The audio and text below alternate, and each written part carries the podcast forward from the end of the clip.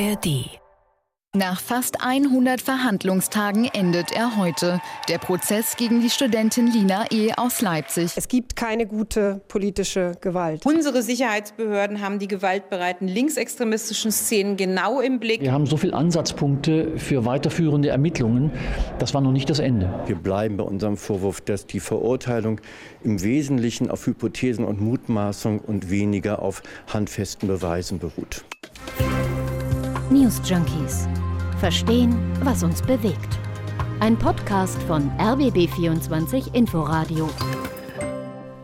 Fünf Jahre und drei Monate. Das ist die Haftstrafe für die Studentin Lina E. aus Leipzig. Eine mutmaßliche oder tatsächliche Linksextremistin. Das Oberlandesgericht Dresden hat sie gestern äh, verurteilt wegen Körperverletzung und wegen der Mitgliedschaft in einer kriminellen Vereinigung. Wir haben neulich ja schon über kriminelle Vereinigungen gesprochen. Hier, da ging es um die letzte Generation. Jetzt also geht es um Leute aus der linken Szene, die gezielt Rechtsextreme ausgespäht und angegriffen haben sollen, die Selbstjustiz verübt haben haben sollen. Vier Leute waren da angeklagt und sind jetzt verurteilt mit unterschiedlichen Haftstrafen, darunter eben auch Lina E. Es war der größte Prozess gegen Linksradikale seit langer Zeit. 100 Verhandlungstage hat er gebraucht. Äh, zweieinhalb Jahre hat Lina E schon in Untersuchungshaft ähm, gesessen. Und jetzt äh, das Urteil. Innenministerin Nancy Faeser sieht das als Beleg, dass die Sicherheitsbehörden äh, die linksextreme Szene im Blick haben. Und der Bundesjustizminister Marco Buschmann, der sagte, Extremismus bekämpft man nicht nicht mit Extremismus. Die Verteidigung von Lina E. auf der anderen Seite moniert, die Bundesanwaltschaft hätte das Verfahren an sich gerissen und unsauber gearbeitet. Das Urteil stützt sich ihrer Ansicht nach auf Mutmaßungen und deswegen wollen sie auch in Revision gehen. Die autonome Szene hat schon zu Protesten aufgerufen für heute und für Samstag. Also was ist das für ein Fall, dieser Fall um, um Lina E.? Was ist da passiert? Was sagen der Prozess und das Urteil über den Rechtsstaat aus, dem häufig vorgeworfen wird, gegen links härter durchzugreifen als gegen rechts? Darüber sprechen Henrik Schröder und Christoph Schrag heute an diesem Donnerstag, den 1. Juni, bei den News Junkies. Es geht los mit einer mutmaßlichen Flucht. Eisenach, Thüringen, Ende 2019, mitten in der Nacht, da stoppt die Polizei einen silberfarbenen Golf. Da drin sitzen Lina E. und Lennart A. Der Golf gehört der Mutter von Lina E. und wird zum Fluchtauto mit gestohlenen Kennzeichen und die echten, die lagen noch auf der Rückbank. Und das ist der Anfang von Ermittlungen zum größten Strafverfahren gegen Linke in den vergangenen zwei Jahrzehnten. Ab dieser Geschichte mit dem Golf wird Lina E. überwacht, denn die Ermittler sehen Zusammenhänge zu verschiedenen Straftaten aus der linken Szene und die sagen, um Lina E., da würde es eine kriminelle Vereinigung geben, die aus Leipzig-Konnewitz agiert und die systematisch Angriffe auf Neonazis und auf Rechtsextreme ausführt. Und äh, ja, die Vermutung war, diese Gruppe äh, würde vermeintliche oder echte Rechts Rechtsextreme ausspähen und die angreifen und das äußerst brutal, nämlich mit Hämmern, mit Schlagstöcken und mit Pfefferspray. Und am Ende sind die Vorwürfe äh, gegen die Gruppe mehrere Angriffe auf Rechtsextreme in Wurzen, in Leipzig, äh, in Eisenach in Thüringen, wie schon gesagt, in den Jahren 2018 bis 2020 und dazu eben, dass sie eine kriminelle Vereinigung gegründet hätten. Und diese Ermittlungen, die haben dazu sehr, sehr lange gedauert. Also Lina E. sitzt inzwischen seit November 2020 ja. in Untersuchungshaft. Ja. Also es sind ja mittlerweile zweieinhalb Jahre. Die drei anderen äh, Beschuldigten übrigens, die waren äh, die ganze Zeit auf freiem Fuß. Die sind ja alle so zwischen Ende 20 und Ende 30. Äh, mhm. Äh, Lina E. und drei junge Autonome aus Berlin und Leipzig, Janis R., Lennart A. und Philipp M. Alle vier haben bis zuletzt zu den Vorwürfen geschwiegen. Die haben also wirklich, Lina E. hat zum Schluss einmal Danke gesagt äh, an ihre Familie und so. Mhm, und ansonsten und haben die alle nichts gesagt. Ja, deswegen die Beweisaufnahme auch sehr langwierig wahrscheinlich. Und zu den genauen Vorwürfen vielleicht auch nochmal. Also da sind ja gleich zwei Angriffe in Eisenach auf einen rechtsextremen Kampfsportler und Kneipenwirt. Davor in Leipzig wurde ein früherer NPD-Mann äh, niedergeschlagen und dann irgendwie äh, sehr kurios fand ich ein Kanalarbeiter, weil er eine rechtsextreme Mütze trug. Ja, also es klingt schon eher sehr, sehr beliebig und gar nicht so geplant und so gezielt, aber dadurch ja nicht äh, weniger brutal. Ne? Mhm. Ne? Denn in Wurzen gab es einen Angriff auf einen weiteren Rechtsextremen, später sogar äh, auf eine ganze Gruppe von sechs Neonazis, die wohl auf dem Heimweg äh, waren von einem äh, Aufmarsch in Dresden. So, und vor allem der Angriffe in Eisenach hat man Lina E. in einem Baumarkt erwischt, weil sie da offenbar äh, zwei Hämmer geklaut hat und die Angriffe auf die Rechtsextremen, die wurden zwar von Vermummten ausgeführt, aber eben teils mit Hämmern und mit Schlagstöcken. Und zwar so heftig, dass einem sogar äh, eine Metallplatte ins Gesicht eingesetzt werden mhm. musste am Ende. Also laut Anklage waren das dann insgesamt 13 Verletzte, zwei davon potenziell ja. lebensbedrohlich. Ich meine, was den Fall noch so groß macht, jenseits der Brutalität, das ist ja eben der Vorwurf, dass diese vermeintliche Gruppe den demokratischen Rechtsstaat ablehnen würde und auch das staatliche ähm, Gewaltmonopol, also am Ende eben Selbstjustiz verüben will, mhm. ähm, im ja selbstverstandenen Kampf gegen den Faschismus und ähm, das eben als eine kriminelle Vereinigung. Was sich übrigens hauptsächlich auf die Aussagen von einem Kronzeugen stützt, äh, aus der militanten linken Szene, der mit der Staatsanwaltschaft zusammengearbeitet mhm. hat an den Aussagen gab es dann zwar auch Zweifel, aber dem Gericht hat es am Ende gereicht, von einer kriminellen Vereinigung auszugehen. Die Verteidiger auf der anderen Seite, die hatten jedenfalls für Lina E. immer und bis zum Schluss auch Freispruch gefordert gegenüber den acht Jahren, die die Staatsanwaltschaft eigentlich haben wollte. Am Ende kam es jetzt zum Urteil gestern in Dresden. Neun Stunden hat die Begründung gedauert und es waren knapp 100 Zuschauer dabei, Unterstützer von Lina E., die über die letzten Jahre das auch mitbeobachtet hatten, die auch teilweise Briefe in den Knast geschrieben haben. Und davon waren eben 100 Leute da. Es gab dann auch immer wieder Unterbrechungen und Zwischenrufe wie äh, Fascho-Versteher oder Scheiß Klassenjustiz. Ähm, für den MDR war der Reporter Arndt Groß mit dabei und hat das beschrieben. Ja, beim Urteil gegen Lina E. war es ganz ruhig. Äh, da bin ich mir aber nicht ganz sicher, ob das Publikum das erstmal verarbeiten musste, diese fünf äh, Jahre oder fünfeinviertel Jahre. Bei den verurteilten Männern, äh, da machte sich dann bei der Anhängerschaft im Saal Unmut breit. Da kommentierte man diese, diese Urteile von zweieinhalb bis über drei Jahre ziemlich lautstark. Und dann wurde auch nach der Verkündung wurde noch gerufen, wir sind alle 129, also eben kriminelle Vereinigung. Der Senat wurde beschimpft als Fascho-Freunde und deshalb Klassenjustiz Justiz. Der Vorsitzende äh, dieses Senats des Oberlandesgerichts Dresden hat dann äh, gesagt, er wird Einzelne hinauswerfen aus dem Saal, wenn das so weiterginge. Lina E. selbst äh, sah aus meiner Sicht nicht mehr so souverän aus wie äh, in den Verhandlungstagen zuvor. Seit 2020 November sitzt sie in Untersuchungshaft und sie wird möglicherweise nochmal in die normale Strafhaft einfahren. Also da, sie wirkt ja ein bisschen betröppelt. Bedröppelt ist wahrscheinlich ein bisschen salopp formuliert vom Kollegen, ne? wenn man auf eine Haftstrafe ja. von über fünf Jahren schaut. Auf der anderen Seite muss man sagen, die hat ja schon diese zweieinhalb Jahre in Haft äh, gesessen, in Urhaft, was angerechnet wird. Das kommt runter. Trotzdem hat sie ja, sehr wahrscheinlich auf einen Freispruch gehofft.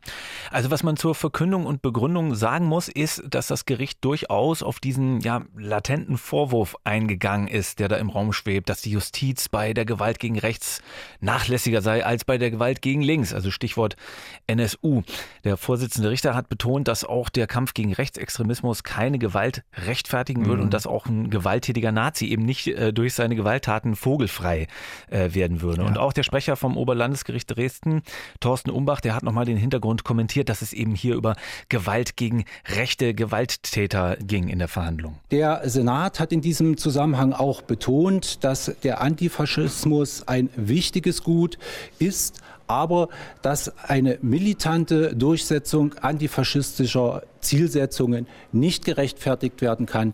Auf der anderen Seite, der Strafverteidiger von Lina E., Ulrich von Klinggräf ist es, war enttäuscht vom Urteil und hat nochmal wiederholt, was er in der Vergangenheit auch schon zum Prozess gesagt hatte. Wir bleiben bei unserem Vorwurf, dass die Verurteilung im Wesentlichen auf Hypothesen und Mutmaßung und weniger auf handfesten Beweisen beruht.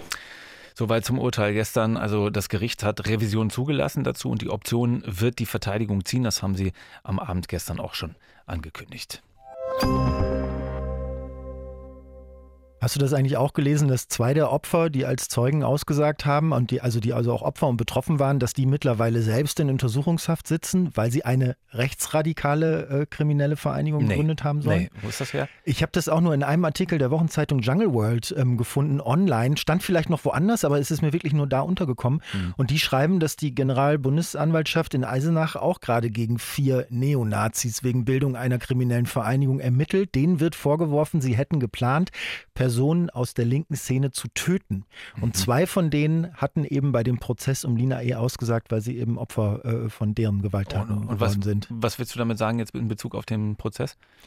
Naja, also einerseits, dass Neonazis die selbst in Untersuchungshaft sitzen, weil sie vorgehabt haben sollen, Linke zu töten, eventuell nicht die allerbesten Zeugen hm. sind.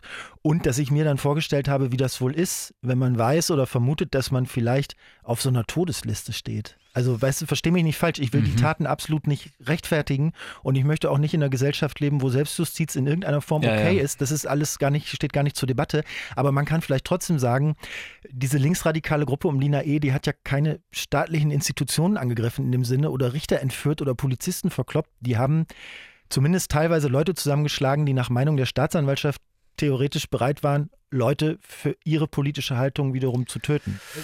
Äh, ich finde es also trotzdem wirklich sehr schwierig, da jetzt Argumente zu suchen, äh, die diese Taten äh, irgendwie rechtfertigen sollen. Also ich weiß nicht, wo das hinführen soll. Dass es unter bestimmten Umständen irgendwie doch okay ist, Menschen anzugreifen. So, weißt Nein, du? auf keinen Fall. Also wie gesagt, ich will die Taten damit auch nicht relativieren oder irgendwas. Ich will nur darauf hinaus vielleicht, dass es gerade im Hinblick, wenn man von drohendem Linksterrorismus spricht und irgendwelche Vergleiche zur einstigen RAF zieht oder so, für die Beurteilung dieses Sachverhaltes vielleicht schon wichtig ist, gegen wen sich die Gewalt gerichtet hat und warum. Also ich meine, das, das Bundeskriminalamt, das sieht nach einem Bericht des Spiegel jetzt schon Parallelen zur einstigen RAF, zur Rote Armee-Fraktion. Also es gab wohl im Zuge des Prozesses auch teils Morddrohungen gegen Ermittlungsbeamte. Also auf Demos in Leipzig hatten Demonstrierende dazu aufgerufen, Polizisten mit dem Hammer auf den Kopf zu schlagen und ihnen in den Bauch zu stechen. Also Dagegen klingt ja das in Berlin auf solchen Demos übliche, ganz Berlin hasst die Polizei geradezu haben. Also ich finde, man könnte mit der Kritik eher vielleicht bei dem Prozess an anderer Stelle ansetzen und sich fragen, ob nicht die Behörden an der Stelle jetzt mal ein Exempel statuieren wollten, weil es eben diese Tendenz gibt, dass Gewalt nicht nur aus der rechten, sondern auch aus der linken Szene mehr wird und dass der, äh, der Rechtsstaat jetzt mal sagen wollte, so stopp hier bis hier und nicht weiter, wir gucken hm. uns das nicht länger an. Also die Zahlen vom Bundeskriminalamt aus dem vergangenen Jahr sagen was anderes. Die sagen knapp 1200 Rechte Gewaltdelikte, das sind 12 Prozent mehr als im Jahr davor. Gut 800 linke Gewaltdelikte, 30 Prozent weniger als im mhm. Jahr davor. Und die Amadeo Antonio Stiftung zum äh, Beispiel, die hat 219 Todesopfer durch rechte Gewalt aufgelistet seit der Wiedervereinigung, also seit 1990. Todesopfer durch linke Gewalt in dem Zeitraum vier. So hat es das Katapult-Magazin mhm. recherchiert. Ja, es ändert nichts daran, dass die Gewaltbereitschaft auch in der extremen Linken zunimmt, dass auch die Akzeptanz von Gewalt zunimmt. Und das dass man das nicht wollen kann, äh, das bleibt ja unbestritten. Also der Sozialpsychologe und Demokratieforscher Oliver Decker zum Beispiel, der beobachtet beide Szenen seit Jahren und hat es in der Tagesschau gestern so erklärt. Wir sehen sehr stark, dass Gewalt legitimer angesehen wird als Mittel äh, des politischen, der politischen Auseinandersetzung. Das war lange Zeit so nicht ausgeprägt innerhalb der Linken.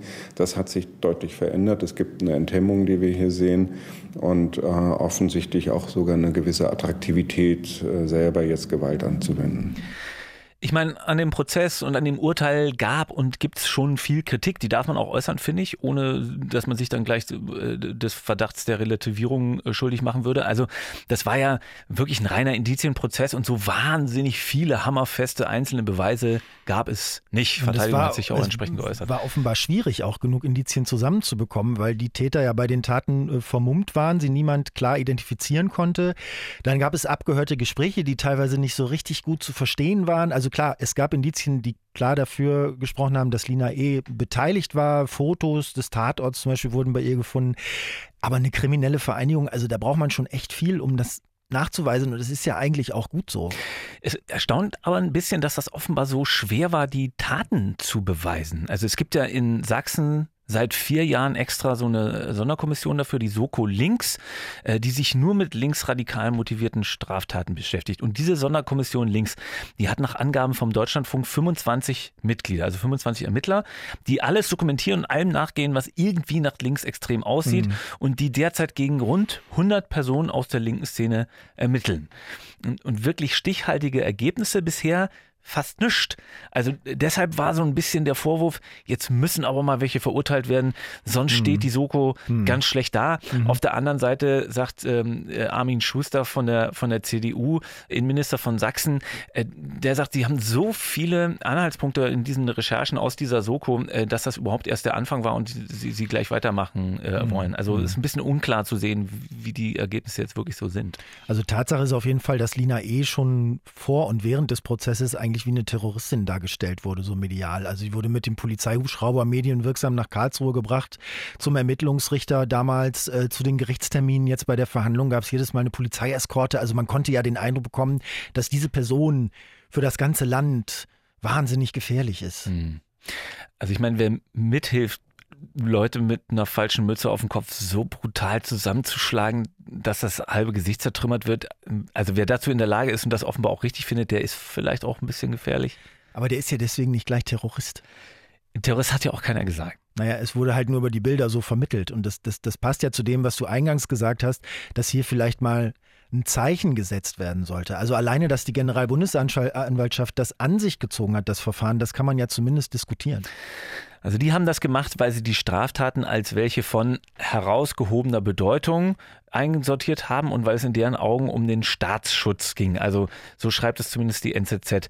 Also du meinst, da kann man drüber streiten, ob dadurch eine Bedrohung des Staats entsteht, dass Linksextreme, Rechtsextreme äh, also ich möchte hier, wie gesagt, ungern die Rolle desjenigen bekommen, der das irgendwie richtig oder gut findet, was die gemacht haben. Nein, nein, ich glaube, ich verstehe dich schon richtig. Also, also wie auch immer soll dieser Prozess ja, du hast es auch schon äh, gesagt, erst der Anfang sein. Also das sächsische LKA hat hm. gesagt, dass sie davon ausgehen, dass die Gruppe größer war als die vier Verurteilten und ähm, dass sie davon ausgehen, dass sie die anderen auch noch kriegen. Also dass das jetzt also es, es gibt ja es gibt, mhm. es gibt ja zum Beispiel noch diesen Lebensgefährten von Lina E., Johann G., der an mehreren Taten beteiligt gewesen sein soll und der aktuell untergetaucht ist wohl. Und in der NZZ stand, dass er im Februar Jagd auf Neonazis in Budapest gemacht haben soll. Äh, da stand aber nicht, woher die das wissen. Ja. Also Tatsache ist, dass es auf jeden Fall noch mehr solcher Überfälle auf Rechtsradikale gab, seitdem Lina E. in Untersuchungshaft sitzt. Also es gibt auf jeden Fall noch Menschen da draußen, die auch so etwas tun. Ob die jetzt damit mhm. in Zusammenhang stehen, das weiß man äh, ähm, halt noch nicht.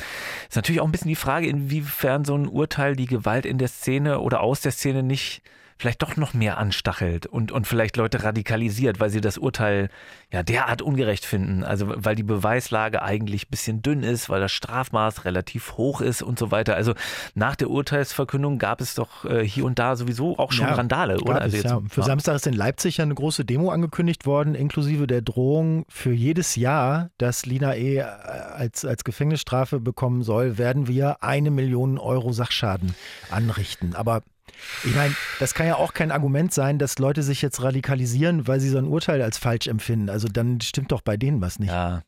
Ja, ich weiß nicht, vielleicht ist das dann der letzte Tropfen bei manchen. Ich meine, also ich meine nur, dass harte Urteile vielleicht nicht immer das beste Mittel sind, um politische Radikalisierung äh, meinetwegen zu verhindern. Das waren die News Junkies für heute. Vielen Dank fürs Interesse, sagen Hendrik Schröder und Christoph Schrag. Und wenn ihr noch was Gutes hören wollt über Ermittlungsbehörden und Co., bevor es morgen eine neue Folge von uns gibt, dann empfehlen wir euch Dark Matters. Das ist ein Podcast darüber, was eigentlich Bundesnachrichtendienst und Verfassungsschutz so machen den ganzen Tag. Findet ihr in der ARD Audiothek unter anderem. Tschüss, bis morgen. News Junkies. Verstehen, was uns bewegt. Ein Podcast von RBB24 Inforadio. Wir lieben das Warum.